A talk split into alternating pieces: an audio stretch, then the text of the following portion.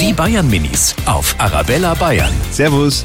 Äh, dürfen Kinder eigentlich schon Kaffee trinken? Manchmal trinke ich bei der Mama auch einen Kaffee, aber jetzt eine ganze Tasse glaube ich eher noch nicht. Das schmeckt nämlich eklig für Kinder. Ab drei glaube ich erst, weil es gibt einen Kinderkaffee, den dürfen die Kinder trinken. Ich habe schon mal einen Kaffee probiert, der war eklig. Und wenn man Kaffee trinkt, dann kann man in der Nacht nicht einschlafen. Die Bayern Minis auf Arabella Bayern.